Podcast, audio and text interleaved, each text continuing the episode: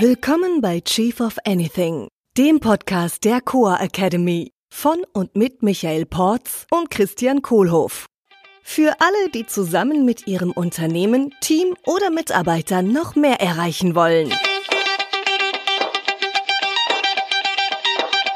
Heute zum Thema Hire Slow. Wie schaffe ich es, einen Personaleinstellungsprozess zu schaffen, der unabhängig von mir und unabhängig von meiner Tagesform ist? Hallo Christian. Ah, schön. Heute mal zum Thema Hire Slow. Mm. Es gibt ja diesen schönen Spruch, Hire Slow and Fire Fast. Ja. Wo es sich darum geht, dass man, äh, ja, oder dass ich langsam und gründlich mir überlege, wen ich einstelle. Ja. Und äh, dass ich, wenn ich jemanden feuern will oder jemand nicht ins Unternehmen passt, wo wir auch nochmal ausführlich drüber sprechen werden, äh, dass ich dann auch schnell reagiere. So, was mache ich jetzt, wenn meine Realität genau umgekehrt aussieht? Also ich brauche jetzt dringend jemand ganz Neues und oh, ich wüsste zwar so und so sollte ich loswerden, aber ich kann mich nicht dazu durchringen. Das kommt genau. eher wie meine Realität vor.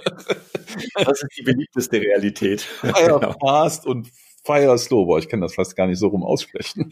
Ja. ja, aber woher kommt denn das, dass, äh, dass ich auch gerne einfach schnell eine Stelle besetze? Höchstwahrscheinlich, weil ich dann denke, die Arbeit wird dann schnell gemacht. Ja. woher kommt das? Also ich habe natürlich sowieso viel rote Energie. Das heißt, also bei mir werden gerne Entscheidungen schnell getroffen. Ich gehe auch gerne Risiken ein. Ähm, mhm. wobei bei Mitarbeitern, äh, glaube ich, bin ich da mittlerweile doch etwas vorsichtiger geworden. Und dieser Spruch von Higher Slow, der äh, ist mir schon bis ins Mark gegangen. Mhm. Ja, wir haben ja bei, bei Kiko die Café auch immer sehr viele neue Mitarbeiter eingestellt. Mhm. Und haben auch am Anfang relativ viele Mistakes da gemacht, also Fehler gemacht, äh, einfach ja. jemand eingestellt, weil wir gedacht haben, ja. äh, da gibt es also diese, diese Denkrinnen. Also da kommt jemand und der sieht aus wie jemand, den ich schon mal gesehen habe. äh, und deswegen ja. denke ich, der ist bestimmt auch gut. Ja, ja, klar. Also diese äh, Bias. Äh, Geschichten oder Denkrinnen auf Deutsch. Oder der, der war auf derselben auf demselben, auf derselben Uni wie ja, ich. Muss ja gut sein, ne? klar. Oder der hat vorher ja schon bei Starbucks gearbeitet. der ja. muss auch gut sein. Wie heißt das nochmal, unser, der Teil unseres Hirns, der da so super schnell dann Entscheidungen trifft? Ist das die Amygdala? Äh, oder das Reptiliengehirn. Ja, ja, genau. Das, das ich glaub, ja. Also so irgendwie äh, ganz schnell. Das sind ja so urzeitliche Verhaltensweisen, ne? So ganz schnell eine Entscheidung treffen wollen, weil jetzt gerade brauche ich es so wie Fight or Flight, ne? Also jetzt eben weglaufen oder kämpfen. Und die Entscheidung ja. muss jetzt getroffen werden und da nimmt dann schon mal ein Teil unseres Gehirns, übernimmt dann die Kontrolle, äh, das besser zu Hause geblieben wäre an dem Tag. Ja, ich, das geht ja auch eine Zeit lang gut. Also bei, bei Kiko die Café, als wir angefangen haben, äh, und, und der Ralf und ich immer noch die Einstellungsgespräche gemacht haben, da hatten wir, glaube ich, schon noch ein ganz gutes Gefühl dafür, wer, wer passt und wer nicht passt. Ja. Und als wir dann immer mehr geworden sind und dann auch Mitarbeiter von uns andere Mitarbeiter eingestellt haben, ja. da kam dann irgendwann, äh, hat sich das verwässert, auch die, äh, ja. die neuen. Und deswegen haben wir da relativ zügig dann angefangen und ein echt strengen Prozess ja. aufgebaut. Okay. Also wirklich jeder, der sich beworben hat, erstmal Telefoninterview, mhm. um abzuklären, ob jemand überhaupt bei uns arbeiten will, ob die Arbeitszeiten passen, ob die, ob die Einsatzorte passen, ob das Gehalt ungefähr von der Größenordnung stimmt. Ja. Äh, wir hatten dann auch mal so das Thema, dass wir hatten einen eingestellt oder fast eingestellt und dann ging es drum, ja, wo arbeitest du denn? Äh, ja, in Ulm. Ja, nee, in München. also so diese, diese wesentlichen Sachen erstmal abchecken am Anfang. Ja, ja. Äh, und telefonisch. Und dann ein persönliches Gespräch und ja, und dann auch tatsächlich mal jemanden an die Kaffeebar gestellt. Hm. Und dann im, im Keller eine schöne Testkaffeebar, wo wir dann so Einlerntage gemacht haben, um zu sehen, wenn einer an der Kaffeebar steht, wie er das dann auch, ja. das auch kann. Und für die, die in der Zentrale gearbeitet haben, haben wir dann tatsächlich noch ein einen Präsentationstermin gehabt, wo die aus der Zentrale, die da waren, ja. äh, und die Bewerberin oder der Bewerber sich selber vorgestellt hat persönlich und einfach mal gesagt hat, hallo, ich bin der und hm. und da hatte dann tatsächlich auch noch jeder ein Vetorecht. Okay, ja. So, das heißt, was ich jetzt gehört habe, war also zum einen äh, habt ihr da also sehr gut vorgefiltert äh, um erstmal im Groben zu gucken, ob das überhaupt passt. Also hier Location und äh, Arbeitsort und so grundsätzliche Sachen, ne? vielleicht ja auch Verfügbarkeit. Äh, ähm, äh, kann ja auch schon mal passieren. Ach so, nee, ich habe aber äh, sechs Monate Kündigungszeit. Uh. Ja. Trinken Sie überhaupt Kaffee? so, dann sind die Leute dann irgendwann, nachdem vorgefiltert wurde und also Telefon, Video-Interviews habe ich, glaube ich, gerade gehört. Ne? Telefoninterviews. Also viele jetzt denke ich, Video-Interviews wäre jetzt so der nächste Schritt. Ich glaube, mhm. vielleicht macht es schon. Ja, und dann, äh, dann durfte derjenige dann kommen und dann durfte der mal Kaffee machen bei euch, äh, um zu sehen, ob der überhaupt tauglich ist, da so an so einer Kaffeebar zu stehen.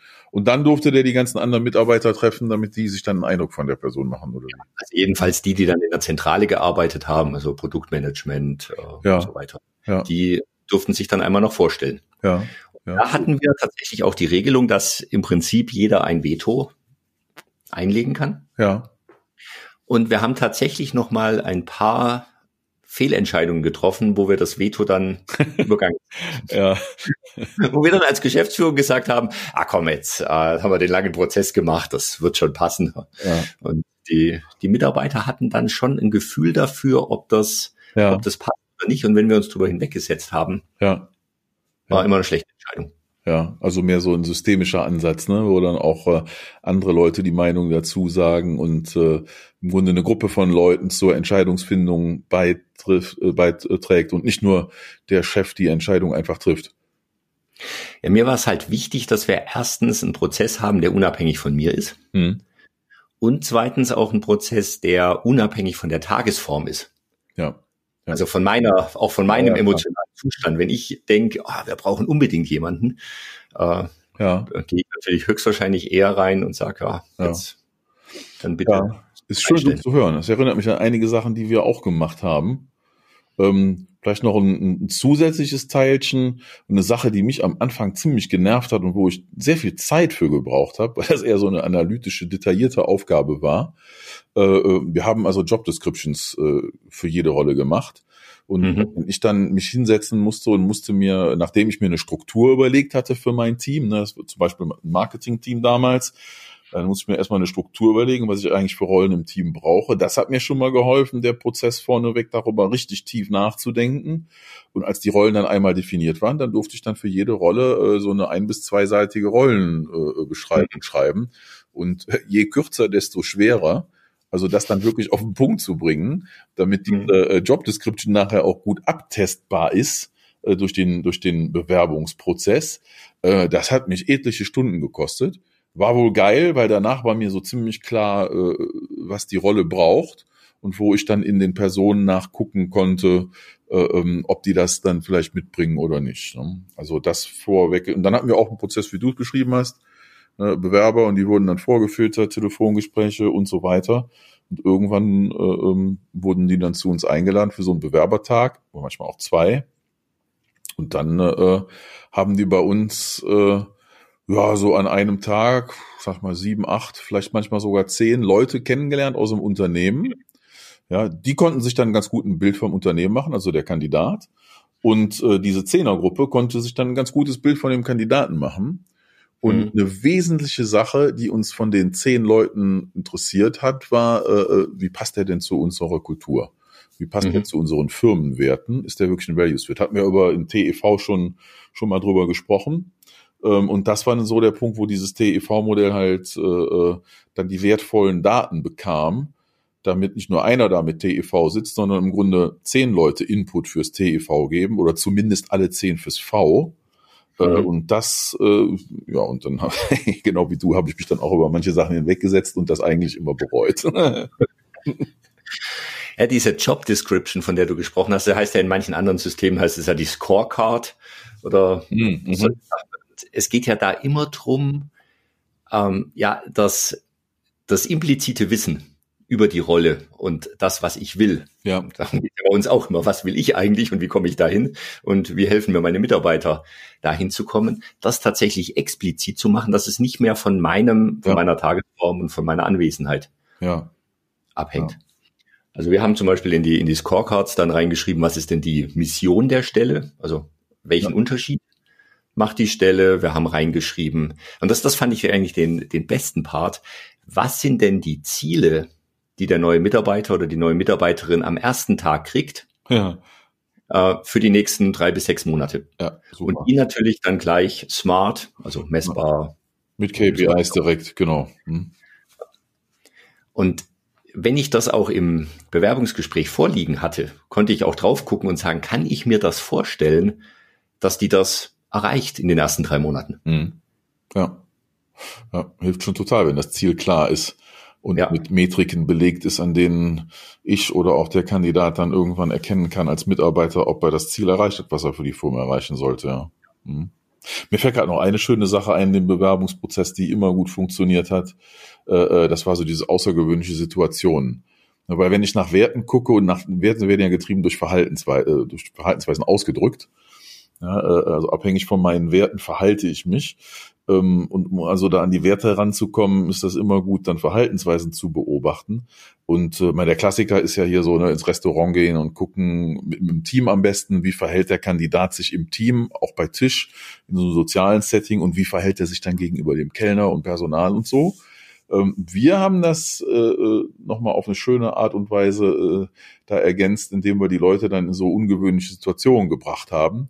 Ähm, Zum Beispiel also einer war zum Beispiel, wir hatten ein Café ähm, bei uns äh, auf dem Campus drin und äh, ja, die Bewerber äh, durften dann halt auch mal mit dem Barista bei uns an der Kaffeebar sprechen. Ne? Mhm. Walter hieß der, ganz, ganz lieber netter Typ.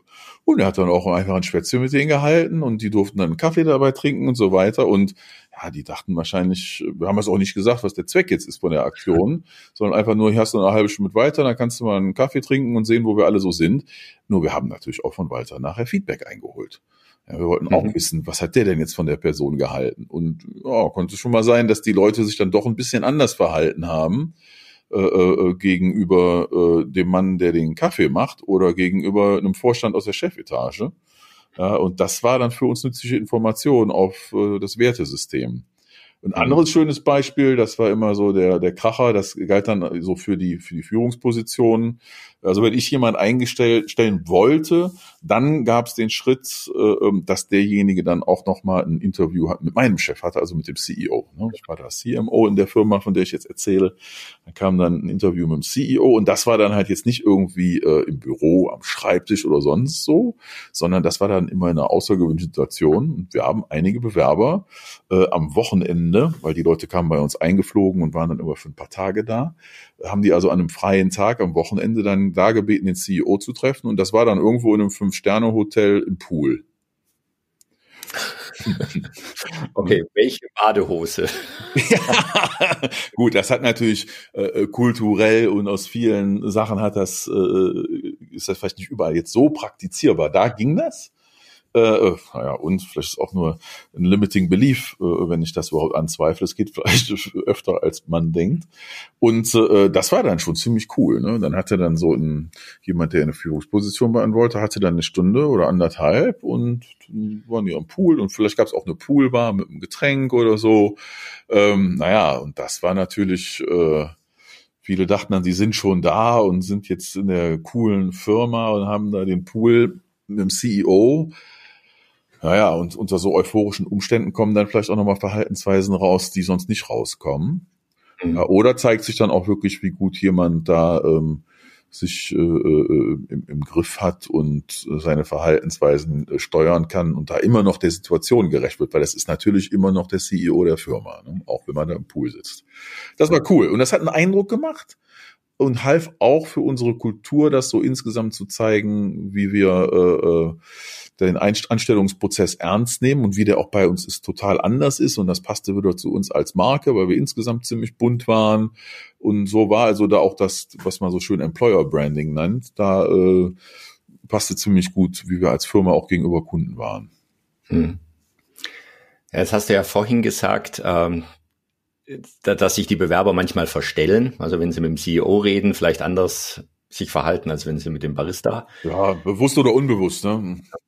Und das finde ich auch nochmal einen schönen Ansatz, einfach die, diese Zeitspanne zu verlängern, einfach wirklich, ja. wie wir es auch getan haben, viele Gespräche zu führen ja. und das auch über einen gewissen Zeitraum zu machen und zu sehen, wie ja. verhält sich jemand. Und deswegen bin ich auch ein großer Fan davon, einfach die Probezeit als Verlängerung des Einstellungsprozesses ja. Zu sehen, weil wirklich dann ein halbes Jahr äh, sich zu verstellen, fällt vielen Ja. Dann hoffentlich schwer. Also wir hatten eine Faustformel bei uns. Wir hatten eine Faustformel bei uns dazu und das war, ähm, das hat äh, äh mir mein Chef damals eingebläut, hat gesagt, du kannst davon ausgehen, dass zwei Drittel von allen Leuten, die du einstellst, Hiring Mistakes sind. Fehleinstellungen. Zwei Drittel. Zwei Drittel Fehleinstellung. Nicht zwei Drittel habe ich nur richtig. Das war dann eher so meine Meinung. Ich dachte so, ach, 80, 90 Prozent, klar, ich kann das gut. Und äh, ah, ich bin dann so mit der Hypothese gelaufen, na gut, bei mir, weil ich es ja so gut kann, bin ich wahrscheinlich bei 50 Prozent oder höher Erfolgsquote. Im Nachhinein muss ich sagen, also die richtig optimale Besetzung, wo jetzt keine Hiring Mistake dabei war, die war tatsächlich eher so wenn das gut, das, äh, das braucht Jahre, ne, bis ich das dann weiß. Und irgendwo ist natürlich auch ein gewisser Realismus da. Ne? Äh, mhm. Weil das war auch unser, unser Mantra immer ähm, hier die Probezeit. Das ist dann der Zeitraum, in dem ich es wirklich rausfinden muss, ähm, ob mhm. derjenige da in diesen zwei Dritteln drin ist, weil da waren wir dann scharf drauf, möglichst 100 Prozent der zwei Drittel dann in der Probezeit wieder zu verabschieden, uns dafür zu entschuldigen, dass wir einen Einstellungsfehler gemacht äh, haben. Das war uns auch sehr wichtig. Das, ich habe das auf meine Kappe genommen, ich habe mich vertan, das passt doch nicht. Ähm, und dann in der Probezeit da schon ein Ende zu finden und nicht äh, in so, eine, so ein verlängertes Drama, was sich dann jahrelang hinzieht und keinem mhm. wirklich nutzt. Ja. Also was mir da geholfen hat, sowohl jetzt am Ende der Probezeit, um da die Entscheidung zu treffen, als auch vor, der, vor dem Beginn der Probezeit, war dieses ähm, Ja super oder Nein. Also wir haben ja. gesagt, also entweder ist die Bewerberin der Bewerber Ja super und wir wollen sie ja. unbedingt haben. Ja. Oder wenn wir sagen, ha, passt schon ungefähr und wenn, wenn sie sich an der Ecke vielleicht noch weiterentwickelt, dann wird es auch passen.